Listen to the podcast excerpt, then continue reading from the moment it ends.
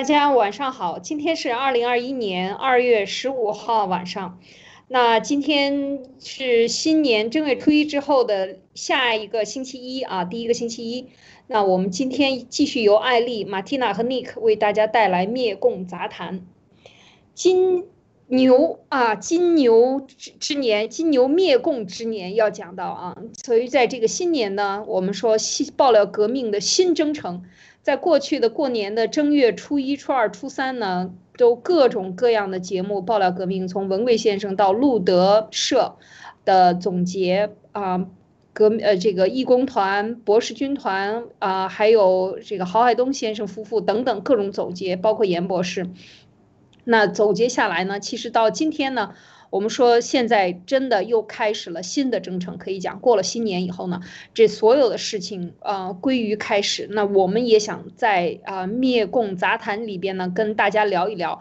对很多问题的新看法，或者是说我们对这件事情有一些什么样的观啊观点啊，我们的几位嘉宾们。那么首先呢，就放在这里几个问题。放在这里几个问题，就是说，呃，这尤其是幺二零以后啊，这些天的沉寂或者是相对的冷寂啊，在新闻上热点没有那么多的时候，更多的是大家的思考，所以我们也想啊参与这个思考的讨论。那第一，为什么参加爆料革命？您是因为什么参加爆料革命的？我们每个人都可以说一说，您觉得来到爆料革命参与灭共，你应该做些什么？然后你能做些什么？你又做了些什么啊？希望在后来再做什么？那么最后呢，我们还想跟大家谈谈，就是灭共应该灭中共的什么？就是你真的在这个些问题里进行深入的思考了吗？你在跟着一起，我们大家每一个战友和听众，我们在跟着爆料革命走过来这几年的过程当中，你思考了些什么？你或者你真正的有哪些收获？除了你个人上，你真的保财了，你也保命了，你在你的价值观上有了提升，那么更多的事情，那这个时候。是我们每一个人去发挥自己能量，你自己体内的核爆核料的时候，核的这个爆炸的时候啊，那么您觉得自己能做些什么？所以我觉得呢，这些问题呢，都是我们每一个普通的战友，你我他都是一样的。那么我们互相的谈感想，也许能给大家带来一些启发啊。那么这两天的这个爆料呢，就是爆料革命的总结。过年的这几天呢，我们说，呃，其实。还想从最简单的这个严博士的两个鸡蛋开始谈起啊，就是大家知道严博士从幺幺九之前，从十二月底就已经触醒了他的他的这个基因，这两天可能更多的通过严博士的上镜啊，他来解释，包括文贵先生对他的采访，我们可能听到了更多关于他个人的情况，他个人的生活，他其实整个的爆料过程。啊，以及到最后不得已出逃，已经暴露自己了，不得已出逃，一直到最后，因为这个病毒已经完全被他预言中，或者是说完全被他说中啊，所有的重要的点到现在五大要点没有一个可以推翻，而且都成了事实，而且成了全人类最大的目前整个人类可以讲人类生命安全最大的危机。那么在这个过程中，可以讲他就是那个掀翻。潘或者掀开潘多拉盒子里边真相的那个人啊，就是可以讲是从路德社和从爆料革命开始走出来的。那么在这个过程当中呢，我们看到了一个呃啊非常呃执着或者非常坚定信念、单纯的这样一位女科学家、女英雄，可以讲，因为她的简单啊，所以她的勇敢和她做出事情的结果，可能远远超出了她。自己出发本心所起到的那个效应，可以讲真的是撬动了整个地球人类对这件事情的看法啊，改变了这个看法。如果不是这样的话，我们最近都分析到了，尤其是这个非自然的这个非典非自然起源的这本书里面揭示到，可能最后这个病毒就以不了了之而了之。那么人类死都白死了，没有人知道这个魔鬼从哪里来，撒旦从哪里放出的烟雾，怎么杀死了人，最后又怎么逃逸掉？那么人类如果不能够追责到这件事情，其实就是人类不能够自我觉醒。我觉得这件事情就涉及的就是非常大，所以从两个摊鸡蛋说起，真的是从两个摊鸡蛋。如果她是把两个她她的丈夫给她的两个摊鸡蛋都吃掉了。就没有今天的爆料革命，就没有人类今天对真相的认知，可能永远也无法知道。所以这件，这真的是呃两个摊鸡蛋的这个没有吃掉啊，所拯救人类的这样的一个壮举，可以讲这也是一个意外事件。就整个这个过程啊，我想呃问一问，嗯，Nick。你对啊，爆料革命这个刚才我们讲到的这些话题，以及这个现在说的严博士，你有什么一些想法啊？呃，那个我我想，我刚刚在这儿画我的时间线，我想简单回顾一下我整个这个，因为咱们刚刚不是谈这个为什么参加爆料革命嘛，对吧？然后能做什么，做了什么。啊，在做什么？然后未来还想做什么，对吧？我我就从这个，呃，因为大家现在看我，我在这个报这个路德社跟着艾丽姐在这儿做节目，然后分享咱们的一些对整个爆料革命中间的呃和许多事情的一些看法，或者说自己的一些亲身经历。那么我就想，嗯，回顾一下我从过去嗯这三年吧，我是怎么样。嗯，就是从一个，从一个刚刚出国的，然后一个热血青年啊，就是热血爱国青年，呃，然后一步一步，呃，就是加加入到爆料革命，然后来到这儿跟大家聊天儿，就是说我，呃，我是二零一六年，二零一六年出国，在二零一六年之前呢，我从来没有踏出过国门。我连泰国都没出，没没去过，因为泰国还是落地签吧，我记得好像是。呃，我是二零一六年来到了这个这个新加坡，然后呢，在这边啊工作。嗯，刚来的时候我印象非常深刻，我整个转变过程啊，我从出国到整个转变，大概也就只花了差不多呃半年时间。呃，我刚来的时候发生了一件什么事情呢？就是我记得那个时候自呃共享单车特别火，然后有 OFO 还有摩拜，在国内就很火。火了之后呢，我来到新加坡，突然发现有一天，哎，新加坡也有这个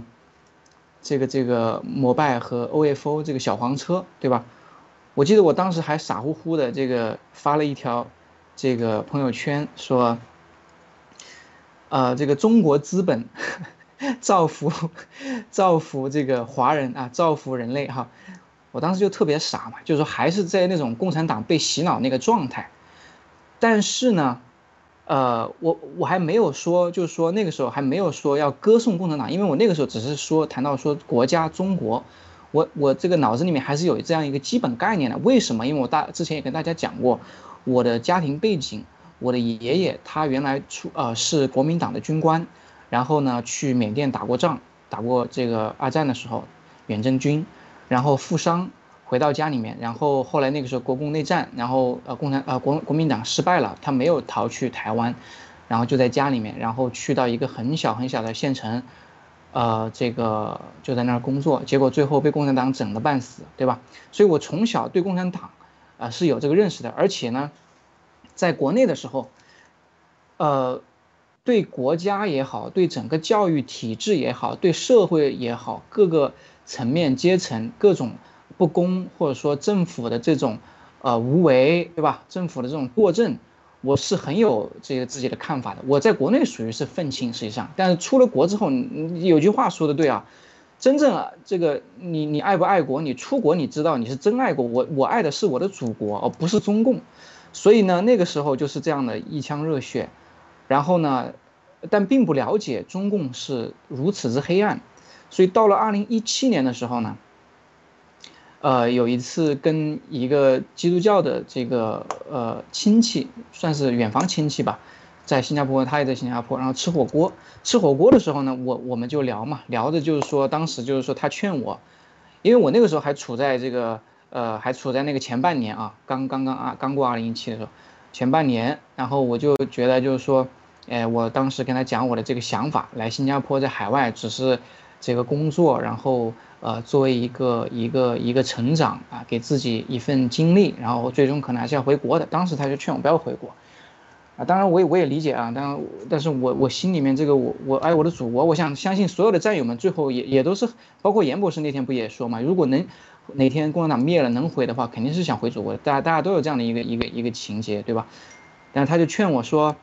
呃，怎么怎么不好，怎么怎么黑啊，对不对？最后他就讲了一个讲了一个事，讲讲了一个说，哎，你知道吗？最近有一个这个，呃，这个逃亡富商啊，叫郭文贵的。然后出来在海外爆这个中共的黑料，你可以去看看，你就了解共产党多黑多黑暗。所以后来我就通过这个，就我就知道了这个这个文贵先生，然后一发不可收拾。就是从那个时候，所以他那天本来咱们吃火锅，他是要给我传基督的福音的，结果传了爆料革命的福音。所以我一直就说爆料革命是福音，我一我我此后也一直是在这个传播爆料革命的福音。呃，然后后面就是这个民进的六幺六七幺七这个采访，然后这最后到二零再到二零一八年，整个一条脉络就是这个，呃，王建之死的这个这个这个脉络，然后再就是这个贸易战，呃，有一个标志性的时刻就是二零一八年的十月份，彭彭斯总统在，这个叫什么那个什么训，叫什么，什么。哈德逊啊，哈德逊，哈德森，哈德森，对，十月四号，哈德森研究中心十月四号做这个演讲，对吧？彻底改变这个对华政策。我记得他里面还引用了一句这个中国古文，就是《遇事名言》里面的一句话，叫“人见目前，天见久远”。这个 people see，呃，这个这个呃呃 close，然后这个呃。The heaven sees 呃 further，好像是类似这样的，我忘记他原原话怎么说的了。但是引用的就是中中国这个呃古文里面遇事名言里面一句一句古文，就是人见目前，天见久远。那个时候我激动啊，为什么？因为彭斯在哈德逊演讲十月四号同一天，是当时文贵先生在二零一七年准备在哈德森演讲，也是十月四号，结果被共产党黑掉的。对吧？所以时隔一年，整整一年，哈彭斯在那个地方演讲，那意味之深刻之深长，对吧？虽然没有人明说，对吧？但是我们真正做战友，跟了这么长时间，跟了一年多的人，就明白了什么意思嘛。所以我那个时候也非常非常激动。然后我，呃，中间我还回了一趟国，十月份的时候，因为工作的关系出差，我逢人就跟人讲，我说，哎呀，你你注意了这个。这个美国这个状，这个已经已经对华政策战略已经改变了，后面可能就是长期的对抗，我印象非常深刻。然后我跟他讲，我说你注意，你注意幺幺二零之后，十一月二十号之后，这个会发生什么样的变化？关注汇率，关注南海，我非常深刻，因为我逢人就跟人讲，所以这个是我亲身的。我在真正参与到爆料革命之前，我作为一个战友，一个默默无闻的战友，我在身体力行、竭尽全力的去向身边的人去传递这些信息。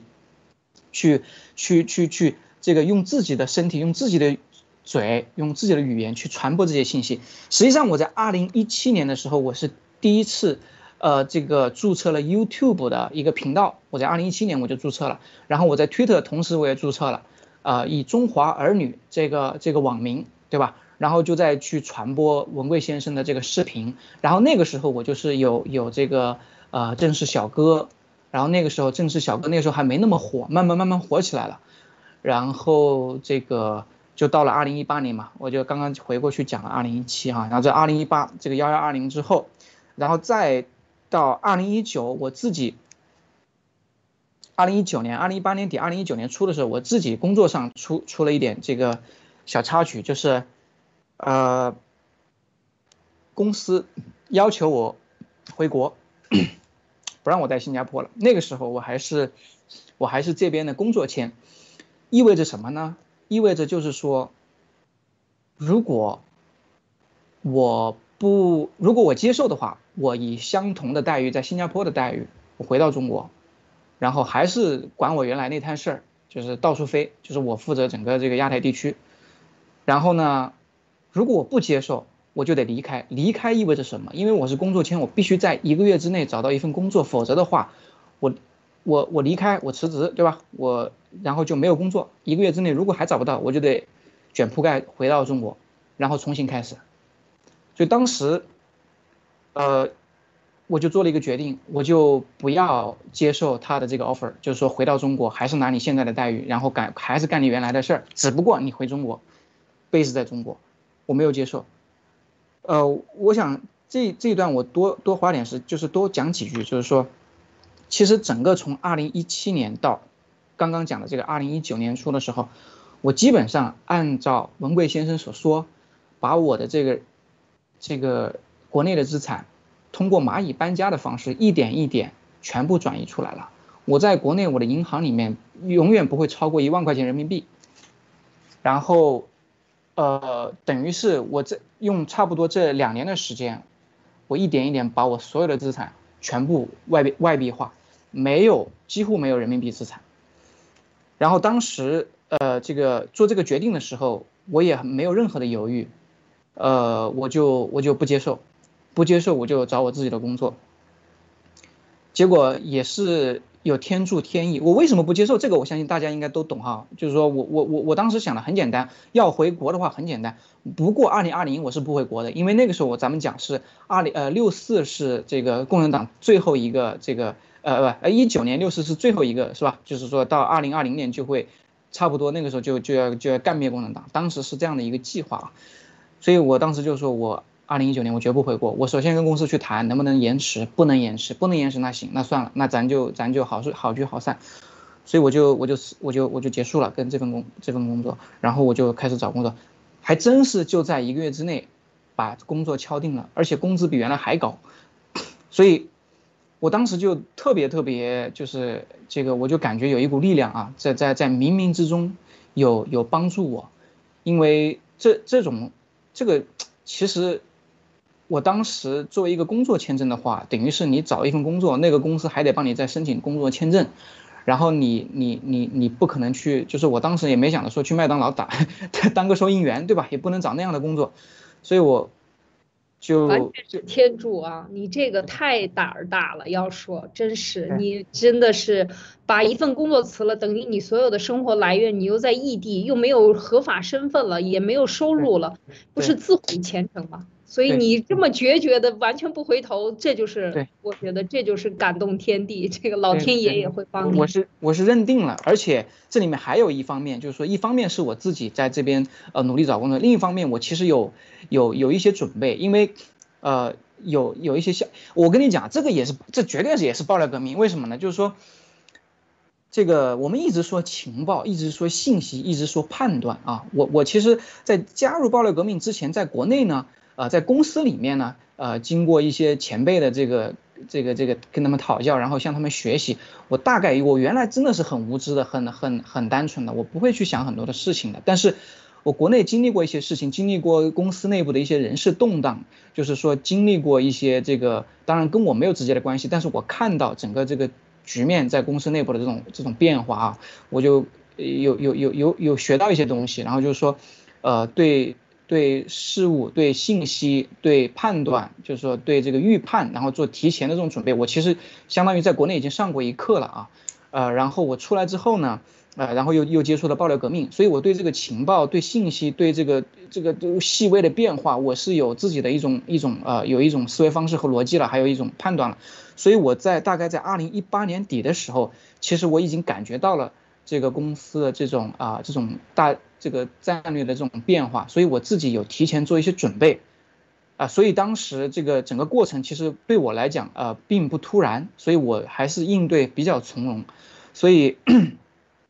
啊，当然最后这个这个这个绝对是我觉得还是有天意的帮助，因为你你你最后实际上只有一家公司给了我 offer，然后那家公司的话。呃呃，这个我因为我谈是谈了很多家，包括三 M 我也去谈过，那都不错。但突然发生了一个什么事？三 M 那个那个时候股价不行，突然下跌，然后业绩不行，突然股价不行，然后把那个招聘名额给他冻住了，freeze 了。然后本来那个老板是想要我了的，但是那个名额到现在好像我我一直跟他保持联系啊，跟那个老板当时后来就一直没有，我们还经常发邮件问他，就是没就一直没有开那个那个名额。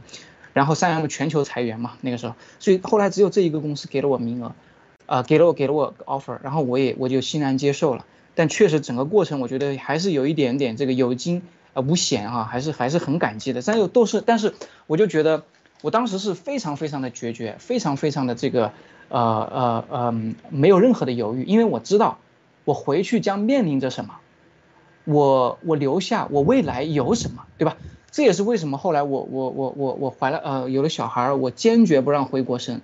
我一定要让呃在在新加坡生。我老婆是想要回去的，回去生的，又便宜，对吧？还有家人照顾，这个我想大家这个战友里面，尤其是女性，都懂的，对吧？所以后来就是再就到了二零啊，嗯，二零一九年后期，对，二零一九年，二零二零年，对，二零一九年后期的话，一直都是贸易战了嘛，主题是贸易战，呃，然后再到了二零二零年的这个，呃，这个这个就是就是病毒了呀。二零二零年，我中间我之前前几集我讲过，我一月份还回了趟国呢，那那多惊险，对吧？那个病毒，呃，对吧？也是托爆料革命的福啊，这个不然的话，没有这种思维，没有这种对中共新闻的这种判断的话，我也不可能戴口罩，也不可能戴洗手液，我也不可能这个这个，呃，这个做这种预防嘛。所以，嗯，呃，再后就就到了六四了，然后六四，我我我其实整个你看啊，从一七到二零二零年六四整个过程。其实我没有真正的深入的去参与到，就是做义做义工的形式，在这个爆料革命的大家庭里去做的嘛。我一直是自己去，去阅读、去看看视频、去去理解、去做我力所能及的，向周围的人，对吧？自己做 YouTube，然后去做这些我能做的事情，呃。没有真正的去作为做义工，但其实我在我不记得是什么时候了，一七还是一八，我我有加入到这个 Discord 到那个 VOG 里面去，但是呢，仅限呃我加入进去一次，第一次的时候我进去呃聊了几句语音，我还记得特别清楚，那个时候第一次聊的就是这个变声音，怎么变声音，然后那个时候还是亚当小哥很热情的来欢迎我们，对吧？那那我就此后就再也没有时间，我也没有时间，也没有精力在那里面，因为我们要看这个那个时候要看七哥，要看路德，还要看这个认识小哥。你你做翻译呃是什么样的一个机缘？就是两千二零年七月份，对对，最开始做路德社翻译。对对对，就是说呃呃这个很快啊，就是说。呃，看这么多视频，我还要工作，所以我没有时间在那里面做什么。所以后来呢，就到了六四，六四完六四那一场，这个这个建国真的是，我相信所有的战友都深深的震撼，然后感动。那天晚上，七哥彻夜未眠，陪着战友坐在那个船上，看着这个自由女神像，我记忆，呃，就 仿佛就在昨天，那那种感觉，嗯，我无法用言语来形容。所以呢，呃，我就。我当然一直认定是爆料革命，我自己是一份子。但是从那之后，我就是我自己就把自己就是我就是新中国联邦议员了。虽然也没有人承认我。然后呢，就有了这么两首歌嘛，不是那个唐平写的，唐平姐，那个自由，其中有一首是国歌嘛，一首是自由。哎呦，那个自由啊，那个那个大家战友都在里面出镜，然后各个地方各个战友那么多人那么多面孔，我当时就是有一股力量，就是说。我就一个是觉得，哎呀，怎么我就没有，当时就没看到他们招募这个要唱自由，我我应该去啊，对不对？我我唱歌还还可以啊，这个不夸张的说，也不谦虚的说，还可以的，对不对？哎呀，我说不行，我说这个，对我得赶紧赶紧联系一下，所以后来就主动的去联系了他们，然后后来我就，呃，这个加入到了这个空中畅想，我们的核心团队。这里如果有空中畅想的这个战友们啊，这个 就知道我是谁啊，然后。就说啊，我就我就加入了空中战了。后来这不就有了这个，就认识了这个空中战响里面那些真正的战友嘛。咱们这这个真正参与到过去几年来一直参与到里面做义工的这些战友啊，然后就有了韩，就认识了韩梅梅，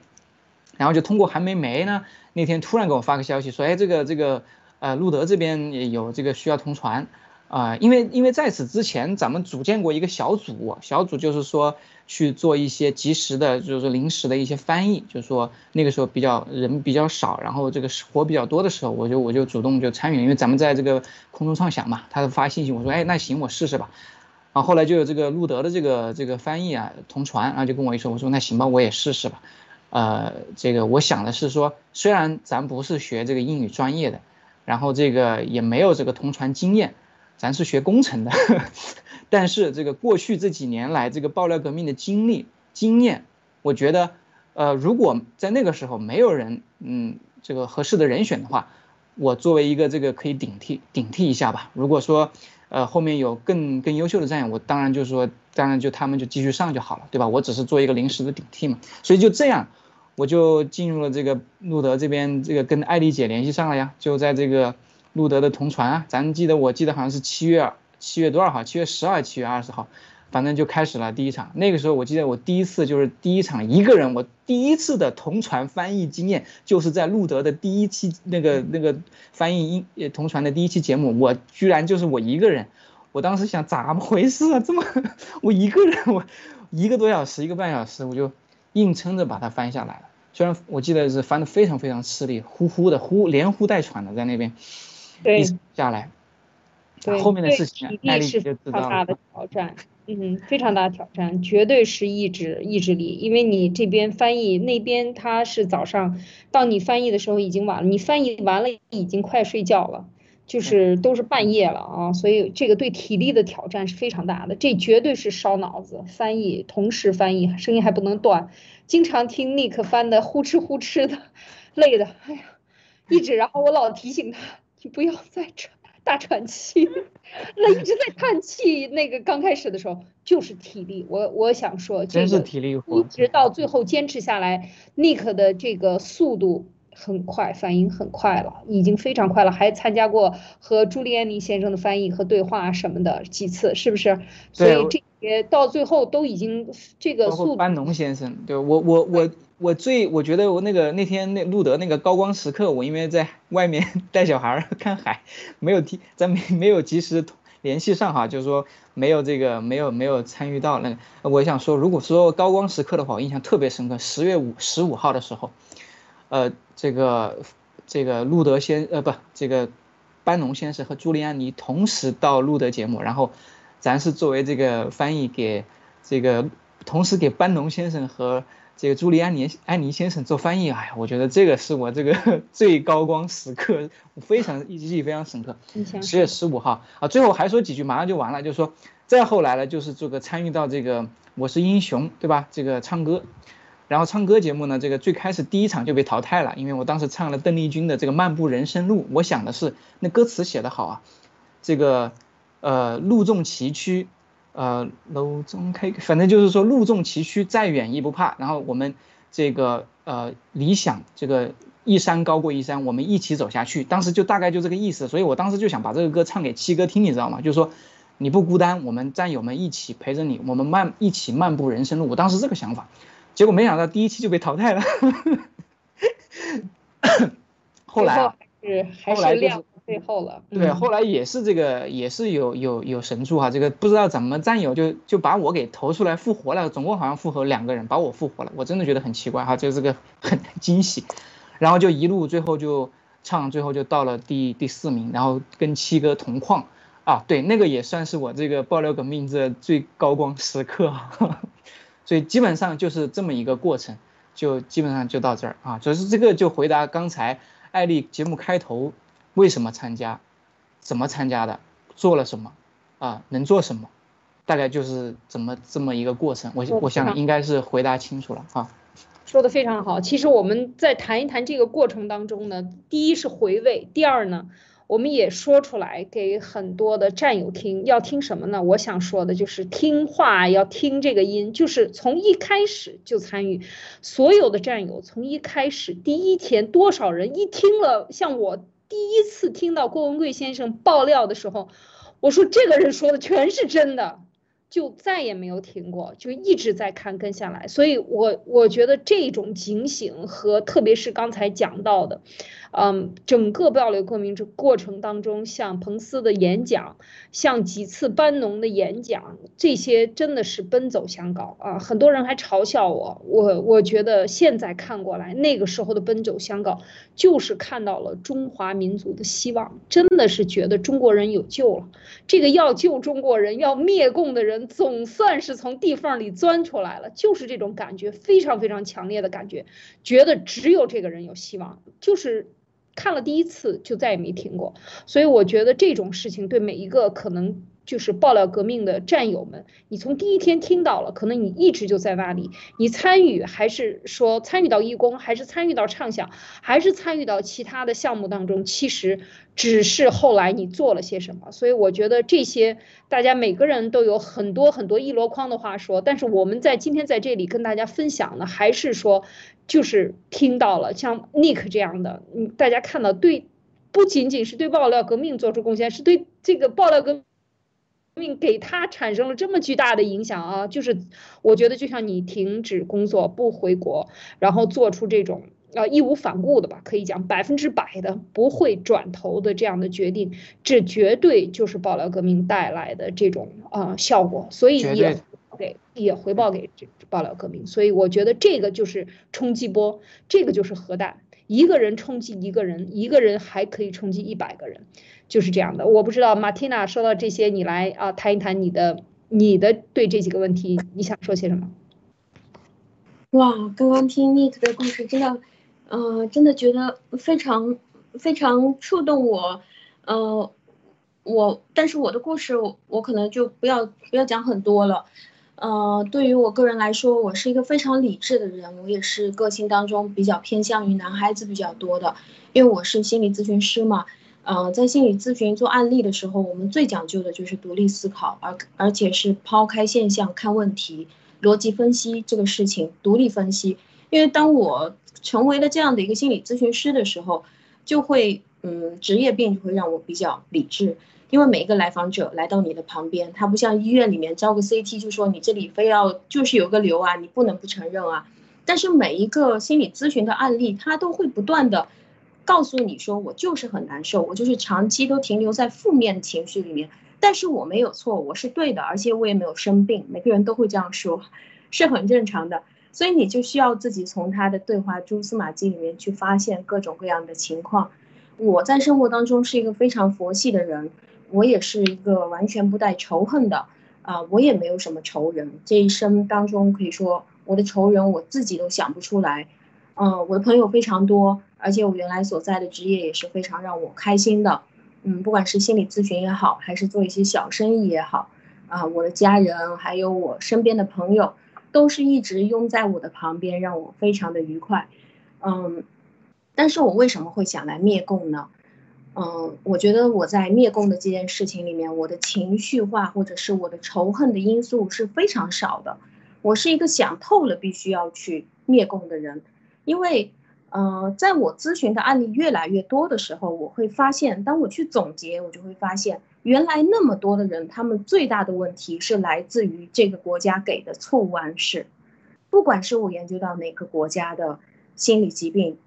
我们中国人在我的身边，每个过来咨询我的，不管是小孩也好，当然成年人大部分心理咨询师不敢碰，他们的问题太严重了啊，还有一些高管，还有一些。啊，小朋友他们也是来自于父母的问题，而每一个家庭遇到的问题，大部分都是相同的，虽然每个人不同，这都是来自于这个国家，来自于中共的这种洗脑。然后包括我自己所做的传统行业，很多的生意也是到最后，我不管是研究学术，我不可能拿到属于我自己的知识产权，或者是。我在做一些属于自己独特的事情的时候，经常会被其他人盗走，啊，包括我自己已经经营了很多年的属于我的公司和店铺，到最后别人就可以轻轻、轻轻易易、简简单单的就直接给你复制走了，也没有任何的代价。所以，我想要灭共，我觉得最重要的灭共应该灭掉的是中共对中国的统治，中共对中国人的这种残害。只要他们没有在当权，我认为这个灭共已经成功，已经开始了。所以不管说他有没有余毒，这个余毒一定是会永远都在，一定会是慢慢一点点消退的。这个就像一个人来到你面前的时候，他想自杀，他已经抑郁重度了。那你想要明天他就痊愈吗？不可能。他的问题来自于他的家庭，他的家庭已经很多代的问题了。而且就算是你跟他共情，你成为了他的家人。你也没有人再可以把这个家人的角色转回去。当他发现他的父母还是那个样子的时候，他发现你不是他真正的父母，而他真正的父母是让他受不了的时候，他也会再病发。所以这个问题一定要慢慢来。我觉得我首先想要跟着爆料革命做到的事情，就是让他们停止这样去独裁统治这群人，这样才可以让问题开始解决，一点一点来。嗯，我觉得说的非常好哈。就是我说到说到这些问题的时候呢，为什么我想谈严博士和这个郝海东先生啊？像严博士，你看他出于参与爆料革命的本心是什么？就是救死扶伤，就这么简单。因为我作为医生，我有责任。呃，作作为医生，我有责任，就是要救别人的命。一个这个病毒的事情出现了以后呢，我们应该。马上的就是站出来制止，因为他知道这些情报，因为他知道它的严重性后果，所以他没有想什么，然后还一直在上课期间一直给路德教路德纠正路德，告诉路德什么地方他谈的就是说不对了啊，一直的在打击。出现了这边中共像石正丽出现了什么文章以后，他马上就出来举报，马上来分析他的文章，一直紧密的参与。一个一次一次，就像打羽毛球、打网球一样，每次中共把一个东西甩出来，他就一棒子把它打回去，一棒子把它打回去。其实，在像严博士他逃出来之前，已经打了无数个回合了。可以讲，就因为爆料革命有路德社有这么大的影响力，所以他一直在分析美国这边。其实现在回过头来讲，当时真的以为是。美国情报局直接掌握了，美国真的要置中共于死亡，所以中共那个时候是非常恐慌的。为什么能路德社一爆出来就马上的就去承认仁川人这件事情会大爆发这件事情？为什么就承认？因为他们真不知道到底是谁爆的料，到底谁接的他们的底儿接的如此之干净。所以我们看到就这一件事给中共的这个闷头一棒啊，以及他最后要对严博士的这种。严格的审查，要要让他消失在这个地球所有的动作其实可以讲，就是说打到了痛处。但是我们反反过来看严博士，现在他回顾过去当时的想法，一直到他现在的想法，其实他都没有把自己的安危放在第一位，而是把。更大众，因为他学的这个专业太公共了，就是公共卫生、全球人的卫生、生命安全，然后有人利用这个来做毒，所以这件事情已经完全超越了他对自己个人性命的这种安危的照顾，就是说这个考虑，所以他能够做到，真的是为了为了他人的命而牺牲自己的这些一切的自我的前途啊，一切一切。所以我想说的是，说在这个爆料革命。的参加当中，因为他是为真不破的，因为他撞醒了或者他觉醒了这么多千千万万咱们像咱们这样的人，所以有严像严博士就站出来，在这个关键时刻站出来，真的是呃就是不可想象，他是多么顶级的机密的人员，然后他能够站出来啊，这个我觉得就是说无处不在。另外，他确实是代表了。这这个应该讲是上天的旨意的方向啊，确实是这个中共做的恶太多了，所以我想说，参加暴乱革命的很多人，到现在在听我们节目的很多人，其实都不是说。更不是说像中共在 VOG 里边带风向的那些人说为了赚钱，为了疯狂的赚钱，为了保命，为了呃为了保命不惜牺牲别人的命，这些都是错误的概念。其实我相信更多的人是真正的，就像刚才大家讲的，就是它是一个非常理性的思考，或者我们的感性的认知达到一定程度的时候，你也会看到中共对人的戕害已经到了不灭掉它。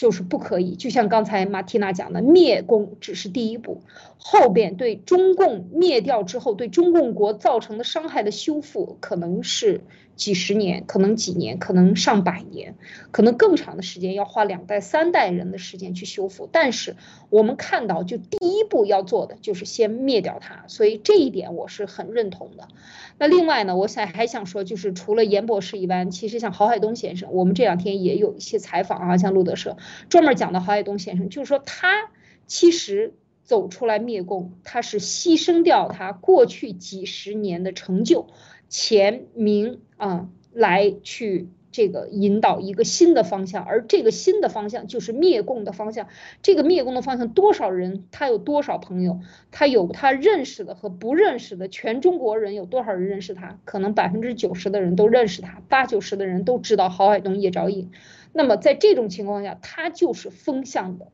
代表或者时尚的代表。现在的时尚是什么？就是灭共，灭共才是时尚。所以我觉得他为此。为了引导一个新的风向，当大家知道这个旗杆插在山顶上的时候，你你如果你爬山爬到山顶的最高处，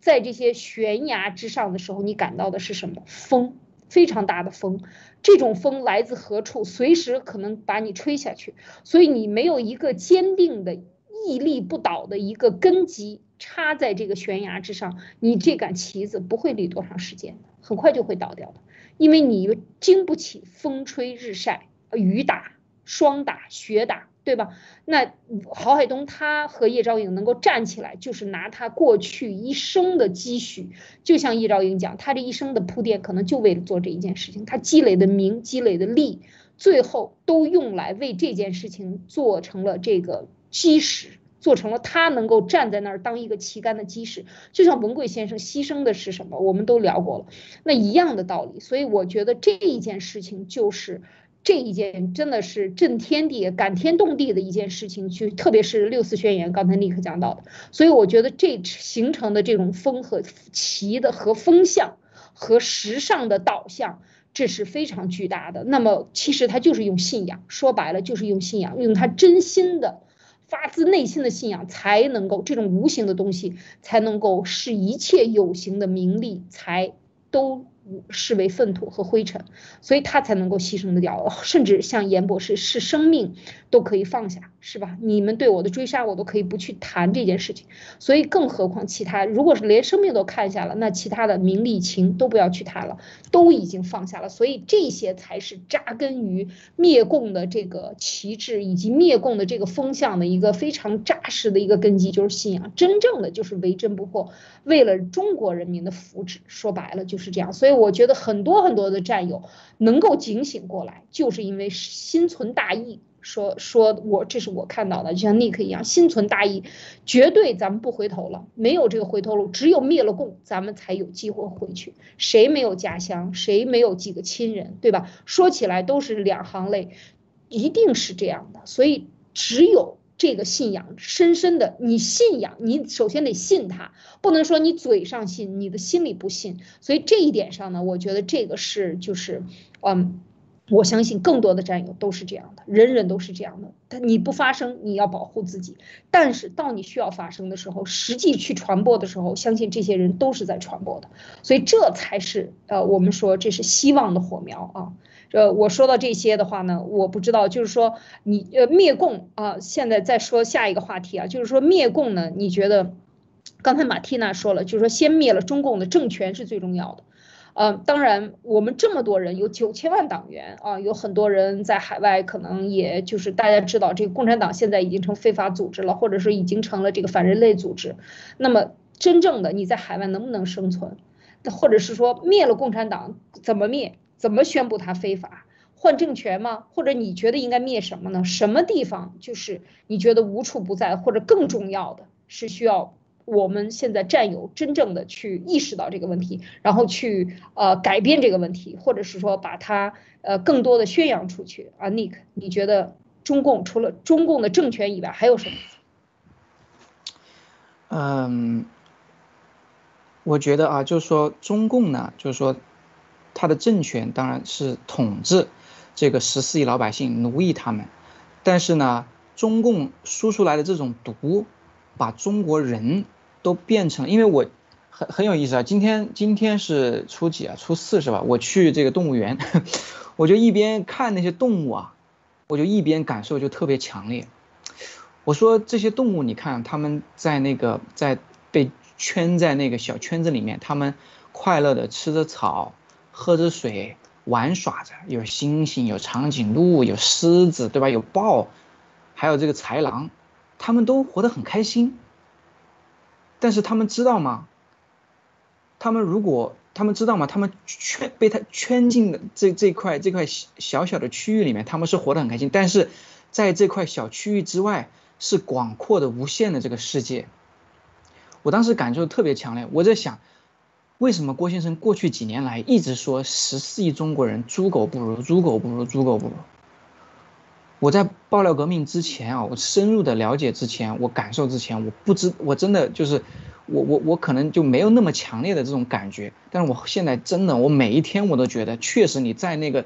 墙内，在那个。被中国共产党控制的那九百六十万平方公里，九百六十万平方公里应该是假的啊，没那么多，那个地方还真是猪狗不如，就像被圈养在里面的那个动物一样。你每天啊，你觉得你日子过得很开心，哎，这个上班能挣钱，对吧？有车有房有电视看，回家是吧？然后周末还能跟朋友聚聚，你每天都很开心，有吃有喝的。但是这种开心，跟动物园里面的动物的那种开心有什么区别呢？没有区别。你就是吃喝玩乐耍，被圈在里面。我真是觉得没有没有任何的区别。所以我觉得，灭共第一步，干掉共产党。第二步就是让中国人不再像动物一样被圈养在那个地方，灭掉这种与世界的隔绝。灭掉不只是物理上的，还有心智上的、信息上的、思维上的，等等等等，就说像让中国人像人一样活着。然后我想说什么呢？我想说，这个阎立梦博士，如果他我们我们回过头看啊，在他出逃这个香港之前，你看他的那个状态，他在呃这个大年初一吧，应该是跟文贵先生的连线里面，文贵先生问过他一个问题，呃说。如果，呃，这个，呃，就就就聊到她的丈夫嘛，就说，但袁立梦博士就说，即使现在回过头去，在那个时刻一千次，她依然会选择她的那个丈夫。然后他就描述他们生活中的这样的一个状态，其实是很简单的，就是大家一起等着一起下班，然后呃，然后很可能加班等对方，然后中午出来抽空吃个饭，然后享受着他们热爱做的事情。我觉得。中国或者说是这个呃，包括香港、台湾，有很多的华人或者说我们同胞，可能有很多很多人像他那样有这种状态。我觉得这种人他是热爱生活的人，她是懂得感恩的人。她即使她的丈夫那样去对待她，两个摊鸡蛋，让她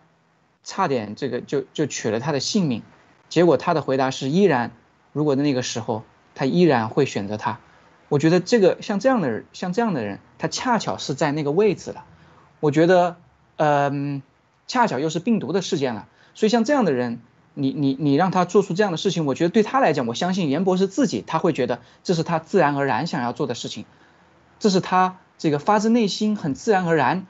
想要去学做的事情。他可能没有想过说我要当英雄，他是就是说，呃，他要呃这个。就是说，抱着去吸，就是可能会丧失自己的性命，但他也要去这样做，因为他就是这样的一个人。所以我觉得未来的中国，应该是人都像一个人的样子，就是说都像人一样活着，就像严博士那样热爱生活、心怀感恩，然后这个心怀大义，然后心里为别人，然后看到不公正。他会有一种发自内心的这种抵触或者想要反抗的情绪，所以我觉得这才是那是真正的一个人。那现在的中国就完全不是这种状态，大家都是麻木的，大家都是沉浸在他自己的那个这个这个小圈子里面，或者说他的那个梦境里面，对吧？享受着他想觉得很愉快的那个那个精神吗啡。所以我觉得未来的中国应该是像那样的。嗯，好，马丁。那你觉得是先灭了中共政权，还是先灭了中共病毒，还是说怎么排这个顺序？你觉得中共政权是这样一下子就灭掉，会怎么灭掉？一下就断脆断了吗？还是说中国人要先灭了病毒，或者是说中国人先嗯先意识到中共的政权的这个邪恶性？怎么样又意识到呢？所以你觉得顺序是什么样的？你你理想中的想法是什么样的？嗯，我我理想我是一个很理想主义的人，我当然希望先灭掉病毒。但是我想了一下这个问题，我想过很多次。但我但是因为呃这个病毒是一个解放军的项目，而这些科学家呃全世界的科学家，这个都是来自于中国政府所给出来的钱。然后全世界的科学家一起，不管是莫名其妙还是心知肚明的，一起合作研究出来的这个东西，嗯，所以我觉得只有让他们定义成为反人类罪，并且把他的这个政府定义成为非呃就是一个非法政府，而且呃让他先下台，让他失去这份权利，我觉得可能这些科学家站出来，呃，并且把这个病毒的根源爆出来，可能可能性会更大一些。但我觉得这个政权里面，呃，包括的东西最重要的就是所有的政党嘛，他的钱都是来自于老百姓，那一定要断掉老百姓给他交的税，不管他是怎么隐藏的。只要老百姓停止了给他交税，或者就是说，老百姓最多的就是把自己的命三十年摊进去买他的房子，只要你停止了付这个房子的贷款，那么有可能他手里的钱就会减少很多，或者是说他的金融泡沫爆掉啊，或者是什么呀？但我我觉得可能老百姓齐刷刷的停止给他付贷款，这个是不可能的，就是你要求十几亿人一起去做一件事情最难的，嗯。还有呢，就是呃，只要让中国人明白了，可以把它推翻了以后，你买的房子就属于你了，土地权就属于你了。只要你交完这个房贷，哪怕它是烂尾楼啊，或者是豆腐渣呀，反正原来你只有七十年，现在都是你的了。还有呢，就是断掉他的财路啊，让他知道他到底有多大的权利，他到底给了中共多少钱，只要他愿意。呃，再一次，不管他是选谁来做政府，哪怕是有一段时间没有人做政府，他停止交税，这个也是会很好的。嗯，我觉得中共最重要的就是他这个一手遮天的宣传体系，还有他的枪杆子啦、刀把子啦。只要中共没有能再来继续当政了，那他的刀把子、枪杆子，还有他的这个呃笔杆子。可能就没有办法一起来给大家洗脑了吧，出不来东西了，那大家就会慢慢清醒过来。所以这几块我都觉得很重要。对，我觉得你这个说的是有一定道理，因为总是有一个先和后的问题。譬如说，刚才你说的这个其实是有一定的，是有非常高的可能性，只要这些病毒专家能够站出来作证，并且最后国际社会能定罪。因为这个是，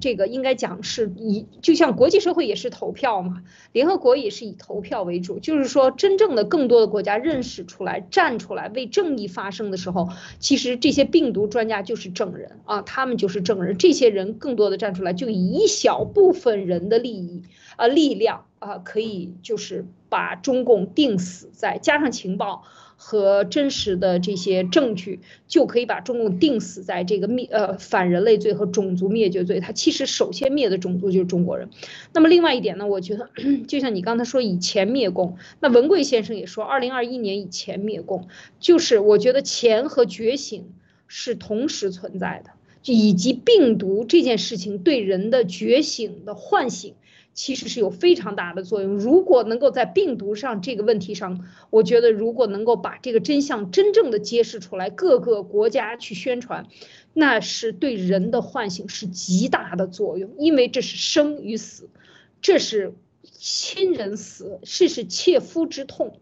只有这有这种痛，才能够振兴国际社会，反过来才能够振兴中国人。当然，最后一定是以中国人灭中国人，但是想以大部分中国人灭中灭中共，我觉得是非常难的。一定是少数的觉醒的精英和有钱、有权、有枪的人，或者有权的人。他们的觉醒才是真正重要的，所以为什么中共啊，文贵先生一直谈以共灭共？我觉得这是非常重要的，就是说一定以毒灭共也好，以这个共灭共也好，都是以一小部分人的觉醒和彻底的决绝的站在灭共的这条线上，才能灭了共。因为我们看到过去的香港运动也好，过去的给文贵先生通风报信的也好，以及真正的是，嗯，就像我们讲同保国这样的。是想干掉共产党的这些特工人员，最后都被干掉的这些人，多少条命都白，都已经这个铺铺是用血铺出来的路，到今天为止，我就想说这一点，就是说，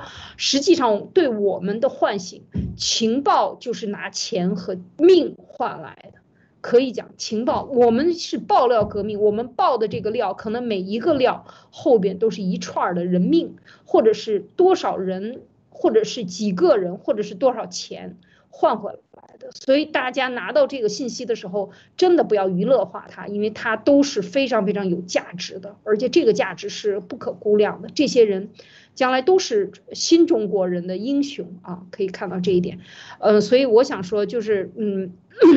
这一少部分人的觉醒，但是要看到中国如果。要共产党去共以后，防止共产党的这个思潮卷土重来，一定是大部分中国人的觉醒，一定是中国人真正的自己的觉醒才行。而这个觉醒当然离不开宣传，或者说离不开信息的这种迅速的交流，呃，要突破防火墙。但我相信更多的人会这样，但是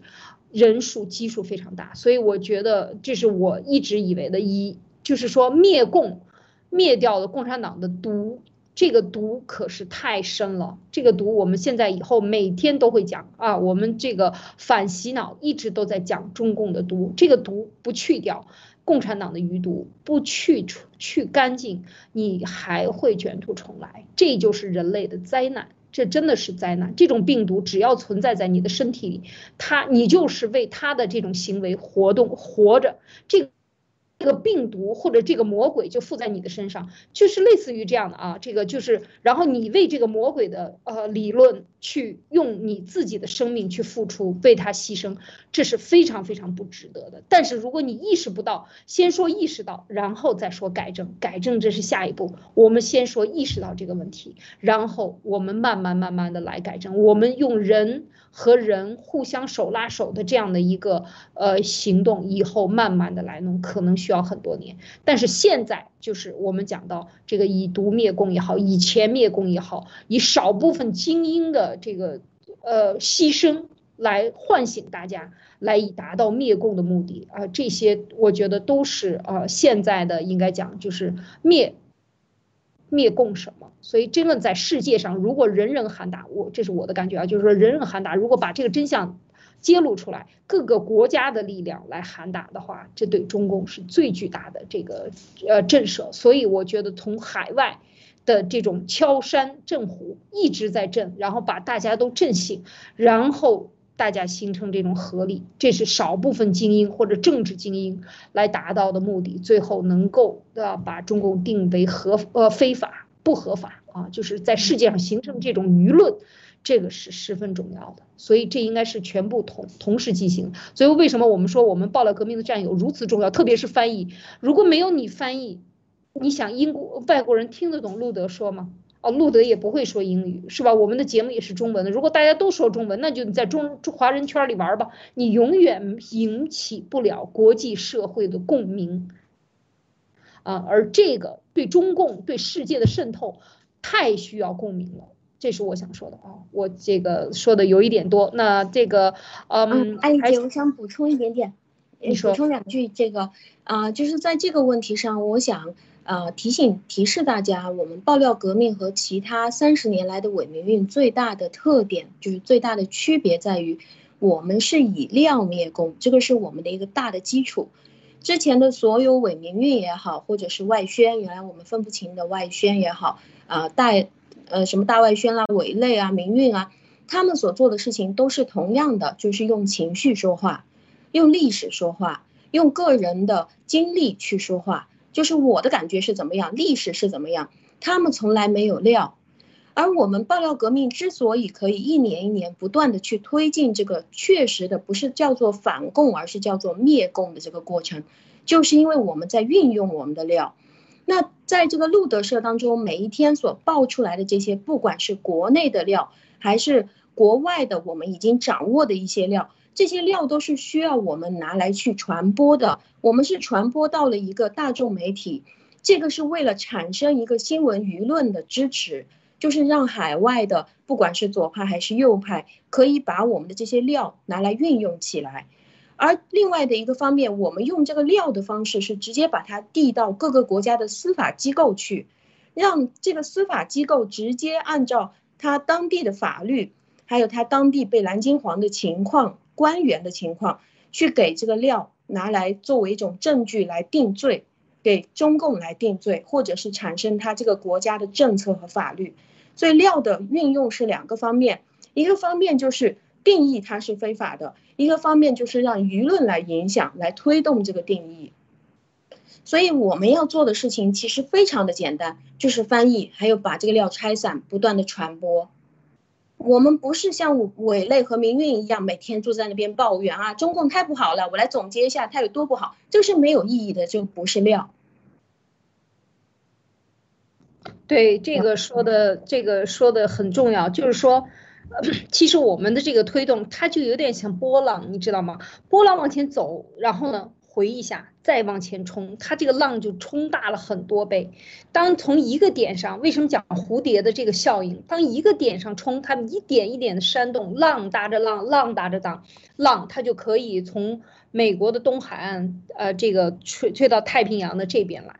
所以美国的西海岸吹到太平洋的这边来，所以这个这个效应，其实大家千万不要小看这个媒体的传播的效应，真的是非常的厉害啊！就是说，因为你是一个真实的。所以你的料首先具有了核弹的效应以后呢，那么放出来、释放出来和大家的传播就非常的重要。特别是翻译成各个语种，其实大家很多很多默默无闻的战友都在做这件事情，大家全部都是自发的，没有说真实的一个非常严密的组织，没有。所以在这一点上，我们为什么说这个爆料革命？这如果没有坚定的信仰，如果没有。必胜的，为了中国人或者为了咱们每一个人子孙后代去考虑，你就没有这个力量能够坚持下去。而我们想说的，就是说，只有你把这个思潮放在你的脑门的正中间、正上方，每天去想，我应该去这样做，我才有意义。当你经过历史这一个阶段走过去以后，你回过头来，你会为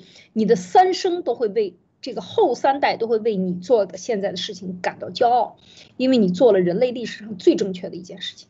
而这件事情现在已经因为它病毒的问题无法回避，也倒不回去。如果没有说法，这是中国中共最想干的，不了了之是最好的了了结病毒问题的方法。而我们就是不让他不了了之，让他有个说法，在说法当中就把中共的所有的伪非法。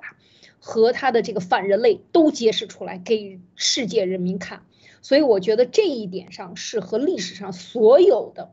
推翻一个政权都不一样。我们没有用暴力，我们没有用这个打击，没有用暗杀，没有用仇恨，我们用事实、证据、合理、合法的讲。宣我们讲我们的，你讲你的，对吧？你现在是百分之九十，我们只有百分之十。我们所有的爆料革命战友都站出来的时候，可能就是百分之九十。那个时候你再看一看那个力量，因为什么？首先它是真的，没有真这个核弹，它就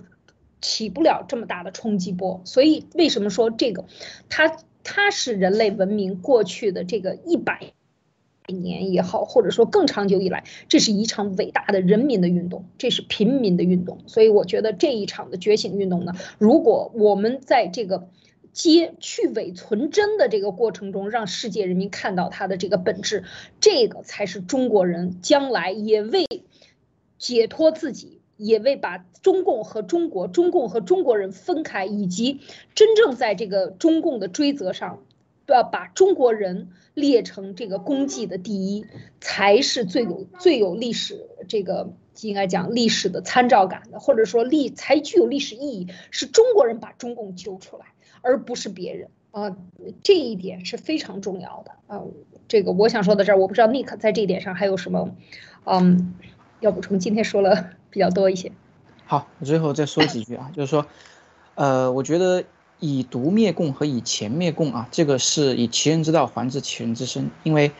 呃，过去共产党去这个南京黄控制这个世界，无非就是两招嘛。一招是我有十四亿市场，对吧？我有这么多这个奴隶，对吧？我可以让你这个赚得盆满钵满，这是所谓的以他就是用利益，对吧？另外一招就是说他用威胁、用恐吓，然后用他的这种下三滥的手段去捏住你的蛋蛋，然后你不得不跟他合作。你跟他合作，你不跟他合作，你会有。这个很多的灾，这个这个灾难，对吧？他会弄你。但如果你跟他合作的话，你会赚得盆满钵满。那大部分人大就没办法了，就只跟只能跟他合作。所以，现在我们呢，这个我们以前灭共是我们会要创造非常这个呃一个一个呃强大的这样的一个机器类的这样的一个生态，吸引全世界的人们，这个以这个呃合法的手段去。赚得更多的利益，比共产党给你的这种通过下三滥的手段给你的作恶带来的利益更多，对吧？然后，呃，这个。就是胡萝卜加大棒，我们这个是胡萝卜啊，然后大棒的话就是共产党他自己为我们造的一个就是毒，他用毒来去谋害全世界。那现在全世界大势所趋，大家都慢慢都会逐渐了解到这个病毒的这个真相。那么大家面对这样的一个大棒，我相信，呃呃，最终的结果就是说，呃，会站在这个爆料革命这边，因为既能挣到钱利益，另外还能去。这个把共产党这个毒给灭掉，把这个威胁给拿掉。然后呢，我想说什么呢？就是说最后还想说一句，就是说影响这个世界的，最终还是那少数的力量，还是那少数人占这个手中的呃更大的占据这个控制全世界的这种更大的力量。就是我我我想说它就是这个世界的定海神针。我们以前一直说美国的定海神针，我想说这个现在是全世界的这些定海神针的力量，呃，让他们。得到利益，然后呢，让他们了解真相。只有这样，我觉得，呃，最终才会集结全世界所有的这样的力量，去一起把共产党铲除。呃，对，这个我就是我想说的，这个以其人之道还治其其人之身，团结和利用这个世界上的定海神针的力量，给他们利益，同时让他们消除病毒带给他们带来的这种威胁。嗯，好，呃，马蒂娜，你在这些这个我们最后讲到二零二一年以毒灭共啊，以钱灭共，以及刚才我我我在讲的这些点上，你有没有什么呃要补充的？就是作为最后了。呃，我我觉得，因为二零二一年我们每一天都可以在一起直播，所以我想说的可以分在接下来的三百六十五天。好，说的非常 好。呃，我们呃可，今天的时间已经呃一个小时多了。那么关于中共宣传反洗脑的这些逻辑呢，我们明天再和大家继续谈啊，很多很多的问题。我们真正的是要恢复我们中国人的自信。恢复我们中国人的文化自信啊，个人自信、形象自信，还有所有的信用自信，这才是新中国联邦要为之奋斗的啊！我们就是为真不破，在这个点上用真来灭中共的假、丑、恶啊，真正的把它灭掉。那同时呢，我们也树立自己的形象。所以在这个未来的呃以后，我们慢慢和大家来逐回呃续谈。好。灭共三人谈，今天就谈到这里，明天继续谈，再见，再见，再见。